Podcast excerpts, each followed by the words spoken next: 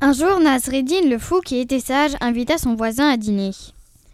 Mon voisin, je t'ai préparé des langues d'agneau avec du persil et du citron. Le voisin s'offusqua en voyant le plat. Ah non, je ne mange jamais ce qui sort de la bouche des animaux. Je trouve ça vraiment dégoûtant. C'est alors que Nasreddin répondit. Qu'à cela ne tienne, je vais te préparer une omelette. Pot, pot, pot, pot, pot, pot.